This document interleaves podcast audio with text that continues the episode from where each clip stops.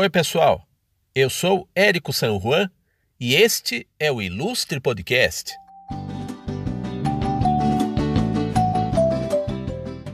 O nosso novo episódio vai ser um pouquinho diferente. Vamos trazer aqui o papo que eu tive com a Lilian Geraldini, jornalista e radialista, que tem um podcast, o Fala Comigo. Nesse podcast, a Lilian conversou comigo sobre comunicação e os meus 30 anos de carreira como ilustrador e caricaturista. Érico, satisfação tê-lo aqui também no meu podcast. Bem-vindo a Fala Comigo. Aliás, adorei estar no Ilustre, o seu podcast. Então, invertendo aqui os papéis, né? Fazendo essa dobradinha. Conta agora, como é que você começou tudo? Conta um pouquinho da sua trajetória, quantos anos de profissão e de onde tudo começou? De onde veio essa paixão por ilustrar, essa paixão pela caricatura, essa paixão pelas ilustrações? Oi, Lilian. Que bacana estar tá falando com você agora no seu podcast, né? Esse nome, Fala Comigo, é um convite a tagarelice. e foi muito legal você ter participado do meu ilustre podcast. Profissionalmente, eu comecei em 1991, no suplemento infantil do Jornal de Piracicaba. Mas desenhar eu desenhava desde lá os anos do prézinho primário, né? Do antigo pré-primário que se dizia em 82, eu tinha seis anos, né?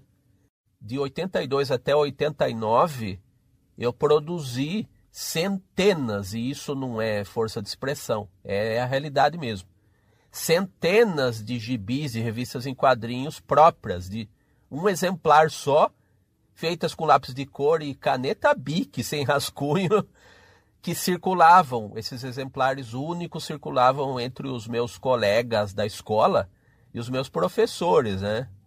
Então eu era uma criança que via televisão, que escutava rádio também e que brincava na rua um pouquinho, né? jogava bola e tal, mas muito mais eu ficava afundado nas minhas brincadeiras e a principal delas era desenhar, desenhar meus gibis, né? E o que eu lia eram revistas em quadrinhos do Pato Donald e do Tio Patinhas, publicados pela editora Abril, né? li a coleção Vagalume, da editora Ática, aqueles livros é, tipo Escaravelho do Diabo, é, os livros policiais do Marcos Rey. Li também a coleção de um personagem, os livros de um personagem chamado Cachorrinho Samba, que era a criação da autora do Éramos Seis, a Maria José Dupré. E também li O Gênio do Crime do João Carlos Marinho, um cara, um advogado trabalhista que resolveu virar escritor e encontrou nisso a verdadeira vocação. Até poucos anos antes dele falecer, eu tive muito contato com ele ele me chamava de amigo. Olha que honra, né? Também lia quadrinhos do Cão do Bode, da Turma do Gato, feito por uma mulher, a primeira ilustradora do suplemento infantil do Jornal de Pescaba, entre 82 e 84, que era a Carla Vogelsanger. Ela era bem novinha também, acho que tinha uns 17 anos, e ela fazia o suplemento inteiro. Ela ilustrava e fazia os quadrinhos dessa turma de animais aí, era muito legal. E também via as charges do Nhoquim, o, o caipira símbolo do 15 de Piracicaba, feito pelo Edson Rontânio, nosso primeiro cartunista da nossa terrinha de Piracicaba, né? O que me marcou também foi a primeira visita ao Salão de Humor, em 85, eu tinha 9 anos, fui levado pelos meus pais, e lá eu vi distribuída gratuitamente uma das edições da versão paulistana do famoso jornal Pasquim. Era o Pasquim do Rio de Janeiro, originalmente, o clássico jornal de humor do país, feito pelo Ziraldo Jaguar, em fio, mas ele também teve uma versão paulistano, uma versão feita em São Paulo por pessoas cartunistas, jornalistas de São Paulo. Então eu tive esse primeiro contato com o humor gráfico em 85. Em 86 eu já ganhei um prêmio num concurso da Secretaria de Educação com a história, veja só, em quadrinhos do 15 de Piracicaba. então já foi meu primeiro prêmio aí. Aí de 87 a 90 eu publiquei meus primeiros quadrinhos em jornal na página infantil do extinto jornal O Diário, e em 90 eu passei pro jornalzinho, aquele suplemento do JP que eu lia quando eu era criança. E em 91 o Jornal de Pescaba me chamou para fazer as ilustrações do jornalzinho. Então imagina a alegria a honra minha de, de realizar isso, né? Aí de 91 a 96 eu trabalhei no Jornal de Piracicaba. Nesse período eu criei a minha tirinha Dito o Bendito, que é o meu trabalho de quadrinhos mais conhecido por aí, né? Teve livro, teve exposição é, na Câmara de Vereadores, o Dito, né? Saiu em livros didáticos, saiu até num jornal sindical lá do Maranhão e teve uma exposição comemorativa dos 25 anos do personagem em Campinas, em 2018 de 98 a 2010, eu fui colaborador freelancer do jornal com os meus quadrinhos. Então, essa primeira fase aí de 91 a 2010 foi principalmente com trabalhos de quadrinhos, já profissionalmente, né? Com essa base aí que eu comentei é, de criança, né? E 2007 a 2021 tem sido a fase das caricaturas, que eu investi em caricaturas. Eu fiz um jornal próprio de humor, fazia sozinho o jornal, né? Como eu fazia meus gibis lá quando eu era criança, depois eu fui fazer um jornal de humor sozinho, que eu deixava um espaço em branco na capa para desenhar as caricaturas das pessoas que o comprassem em eventos. O meu jornal Cara e Caras. Teve sete edições, fiz sete mil caricaturas nas capas, veja você. Em eventos por aí, no Salão de Humor também, né? E falando em salões de humor, eu também expus meus, minhas caricaturas em salões de humor do Brasil inteiro. Na Bienal da Caricatura do Rio de Janeiro, fui convidado nas três edições para expor. Fiz caricaturas para livros do, do precursor da Bossa Nova, a biografia do Johnny Alf. Fiz para nossa querida Júlia Simões caricaturas para capas de discos dela, de CD dela. Fiz trabalhos de design e caricatura para o último disco em que participava o Zé Rodrigues da Casa do Campo, com o trio Sá Rodrigues e Guarabira, o disco Amanhã. Foi inesquecível esse trabalho. E passei para as caricaturas na internet e, curiosamente, no rádio. Já na época do podcast, né? Fiz as ilustrações de um cara de rádio, que era o gerente de jornalismo da Jovem Pan, o Patrick Santos, por livro dele, o primeiro livro dele, 45 do primeiro tempo, ilustrações minhas abrindo os capítulos. Aí ele fez um podcast derivado do livro, podcast 45 do primeiro tempo, e eu participei do primeiro ano é, ilustrando as capinhas dos convidados, dos entrevistados do Patrick. E agora estou eu fazendo essas caricaturas de, de, convidados meus para o meu podcast, o Ilustre Podcast. Então isso aí, isso aí foi uma geral aí em velocidade de Fórmula 1. que é muita coisa, né? Resumir 30 anos de, de, de trabalho é, é uma tarefa complicada, né? Que legal! E dentro dos seus trabalhos, como a comunicação te ajuda ou te atrapalha no dia a dia? Onde ela entra no seu cotidiano, Érico? A comunicação me atrapalhou quando eu não tinha, eu não dominava as ferramentas adequadas para me comunicar, né? Ah, para mim, a comunicação sempre funcionou como uma interação. Primeiro através do desenho, uma interação com o mundo, né? Uma interação primeiro através do desenho e em anos mais recentes para além do desenho. Eu sempre fui um autodidata persistente, resiliente, o que quer que você queira chamar, né? Para mim, o trabalho é um exercício de autoafirmação e é um exercício de busca da afirmação da integridade pessoal, de uma integridade muito pessoal. O meu trabalho tem que ter a minha cara, tem que ter o meu estilo e tem que ter a cara das pessoas, né?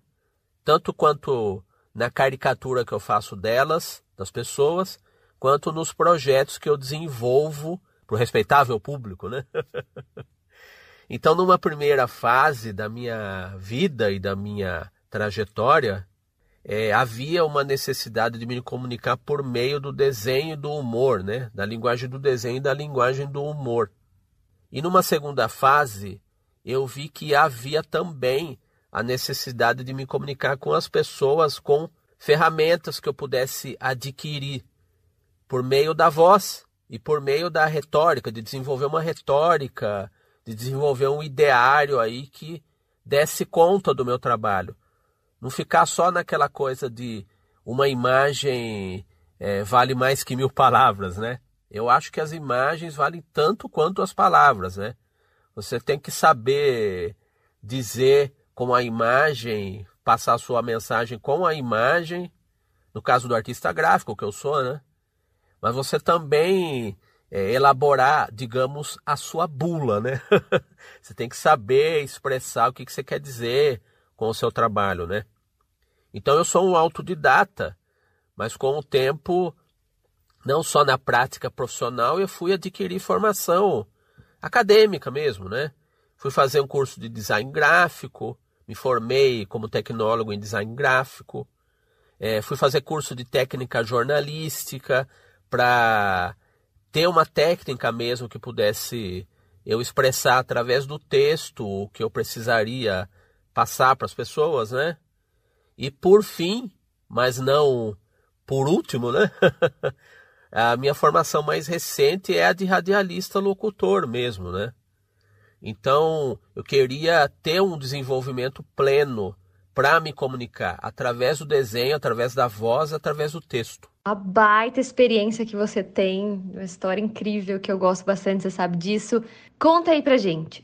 Já teve algum perrengue que você passou na hora de fazer a caricatura de alguém, por exemplo? Pois é, eu faço caricaturas ao vivo em eventos desde 1995. A minha estreia, o meu batismo de fogo, foi num shopping em São José do Rio Preto, em 95. Eu estava lá com uma turma a serviço de uma escola de arte que seria inaugurada naquele ano. Desde então, eu faço caricaturas ao vivo em eventos e caricaturas personalizadas. É o nome que se dá hoje para esse tipo de trabalho por encomenda, né? Há uns sete anos, se não me engano, acho que em 2014, né?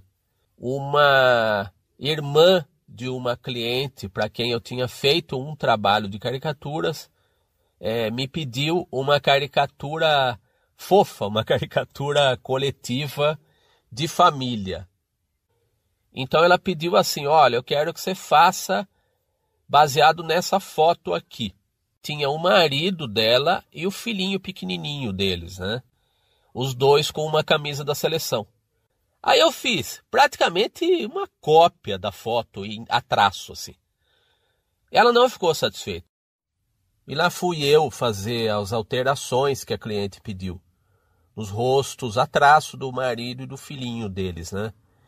Então fiz uma vez as alterações, fiz duas, fiz três vezes. Na quarta ou na quinta vez, eu não lembro muito bem, eu me perguntei e perguntei para a cliente o que ela queria, afinal de contas. Eu percebi que as alterações que eu estava fazendo estavam modificando o rosto e os cabelos, as feições do marido e do filho deles. Estava ficando diferente até da foto.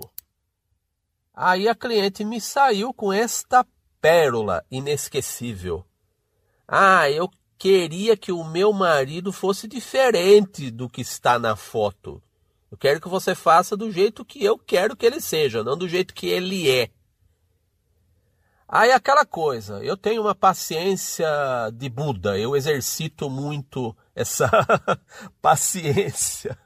Realmente precisa ter. Eu sou solícito, mas eu vou até certo ponto, né? Até o limite do bom senso, que eu considero que seja o bom senso. E esse limite tinha sido expandido além da conta nesse trabalho. Aí eu respondi para a cliente: Olha, é, se você quer que o seu marido seja diferente do marido da foto, então troca de marido. Olha, eu juro que não foi uma grosseria, porque Sabe quando você estica a corda até o limite, né? Até o limite do suportável. claro que eu falei isso, mas eu expliquei. Olha, é, o que você está pedindo não é uma caricatura, você está projetando uma pessoa que não existe. Eu faço o que você está pedindo, não tem problema, mas isso não é mais uma caricatura. Aí ele aceitou na boa, entendeu a minha posição, mas eu fiz exatamente o que ela queria. E a caricatura, tanto do marido quanto do filho dela, não era sequer um retrato a traço deles, sem exageros. Era uma era um retrato da imaginação da querida esposa do dileto marido dela. E até uma projeção do filho também. Mas, gente, a mulher queria trocar de marido, né? Praticamente. E qual trabalho mais te marcou, Érico, em toda essa sua trajetória? E por quê? Ah, que legal você me perguntar isso, Lilia. Mas eu até vou dizer um trabalho que eu não falei lá na primeira resposta e que é muito importante, que eu gostei muito, que é muito marcante mesmo. Em 2011, eu resolvi que eu queria fazer caricatura, é, levar adiante mesmo como meu trabalho principal a caricatura dentro das minhas atividades profissionais, né? Embora eu já fizesse desde 2007 é, com o meu jornal de humor Caricaras, né? Que eu fazia o meu humor tanto de texto quanto de desenhos no jornal e eu desenhava as pessoas na hora, caricaturas ao vivo nas capas dos meus jornais. Né? Eu fazia isso desde 2007. Mas eu resolvi começar a fazer caricaturas para salões de humor, né? investir nisso. Competir mesmo, entrar nas competições, é, tentar entrar nos salões de humor, é, não só no de Piracicaba, que é o mais importante de todos, né? quanto nos salões de humor espalhados pelo Brasil e até fora do país. Né? Então, a caricatura que marcou praticamente a minha entrada nesse mundo foi a caricatura do Noel Rosa, uma caricatura minimalista. Todo mundo, ou quase todos, investem, os artistas gráficos, nas caricaturas em 3D, né? É até um padrão de mercado mesmo, né? Só que eu queria fazer uma caricatura que era a minha cara, né? o meu estilo próprio, né? me sobressair com um estilo próprio, uma, ter uma característica minha mesmo no meu trabalho de caricatura. E a saída que eu encontrei foi é, ir para o lado oposto, né? Eu sou do traço, então eu parti para o oposto mesmo, fazer um desenho em 2D, desenho a traço, geralmente um desenho em preto e branco e o mais sintético possível. A caricatura minimalista, a caricatura sem tantos detalhes, mas o desenho dizia tudo em poucos traços, assim, digamos assim.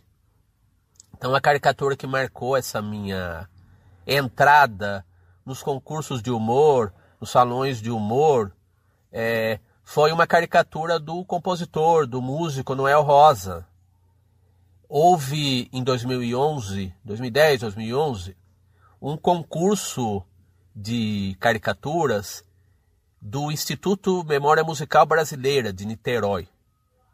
Eles fizeram um concurso para escolher 50 caricaturas de Noel Rosa, 50 caricaturas diferentes do compositor Noel Rosa, um dos precursores da música moderna brasileira, né, do século XX. Noel Rosa, um clássico inesquecível, né? Então, para comemorarem o centenário do Noel Rosa, fizeram um concurso Noel é 100. Centenário, né? Esse 100 é do centenário do Noel. E o prêmio para os artistas selecionados seria participar de uma exposição só com desenhos de Noel Rosa e de um livro de luxo é, com esses desenhos publicados, né? Então eu a primeira vez que eu participei de um concurso de humor gráfico foi com esse Noel Rosa. E nessa primeira vez eu já consegui ser selecionado para a exposição e para o livro Noel é 100, no Instituto Memória Musical Brasileira de Niterói. Então eu peguei um mochilão até quando o livro e a exposição foram lançados lá em Niterói e fui até a abertura da exposição e onde seria distribuído o livro, né?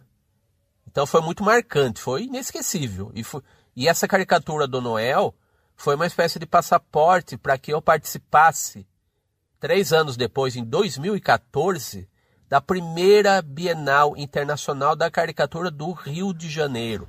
Por causa desse Noel Rosa, eu fui convidado para participar da Bienal.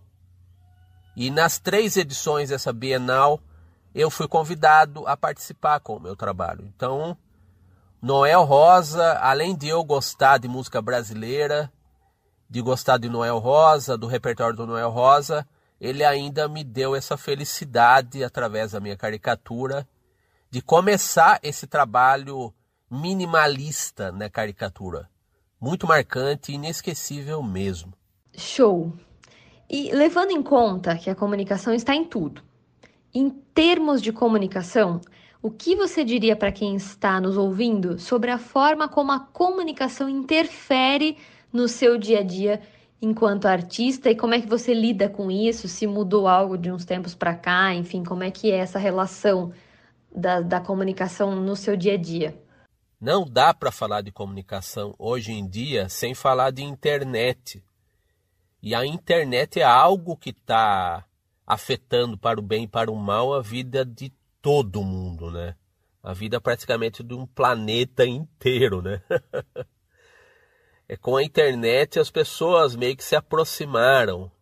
É, de certa forma o mundo ficou pequeno, né? As interações entre as pessoas se transformaram bastante, né? Novas perspectivas de trabalho surgiram, novas amizades, novas parcerias, coisas muito positivas. Ao mesmo tempo, os conflitos e a competição se acirraram de uma forma muito expressiva, né? Ou talvez esses conflitos e essa competitividade tenham mostrado o quanto são acirrados na vida real. A internet apenas é, desnudou essa característica conflituosa e competitiva que é do ser humano, né? Infelizmente, né? Talvez no mundo ocidental, né? Mas a internet mostrou isso, é, jogou na cara de todo mundo, né? No meu caso, o meu trabalho ele ganhou espaços e lugares que jamais eu imaginaria no mundo antes da internet, né? Então, tudo que eu falei é, dos espaços que eu conquistei, assim, os concursos que eu participei, nada disso eu teria conquistado se não fosse a internet, né? Então, que a comunicação seja uma ferramenta de sabedoria, né? Não só de destruição. E isso muito, se dá muito hoje na internet, né? Então, que o mundo real alimente o mundo virtual de uma maneira sábia, né? Que delícia, Érico, de bate-papo. Nossa, muito legal. Muito obrigada por você ter topado essa dobradinha aí do Ilustre para o Fala Comigo. Obrigada mesmo. E sucesso sempre. Mais uma vez, só te agradecer e te desejar tudo de melhor na sua carreira e muita comunicação e muita ilustração, muitos desenhos para nós. Sucesso também no Ilustre Podcast. Um grande beijo para você. Eu que agradeço, Lilian. Que bacana. Que, que esse papo aí se estenda vida fora. Muito legal, viu? Muito obrigado mesmo aí. Vou deixar aqui as minhas redes sociais aqui para quem queira conhecer o meu trabalho. Arroba Érico San Juan, com J, arroba E-R-I-C-O-S-A-N de navio, J-U-A-N de navio. Tudo junto. Arroba Érico San Juan. E meu podcast, arroba ilustre.podcast, arroba I-L-U-S-T-R-E ponto P-O-D-C-A-S-T, arroba ilustre.podcast. Muito bem, você pode conferir o 15º episódio do podcast Fala Comigo, com a Lilian Geraldini, em todas as plataformas digitais. E confira também o Instagram da jornalista e radialista, arroba Lilian Geraldini, tudo junto. Eu sou Érico San Juan e este é o Ilustre Podcast.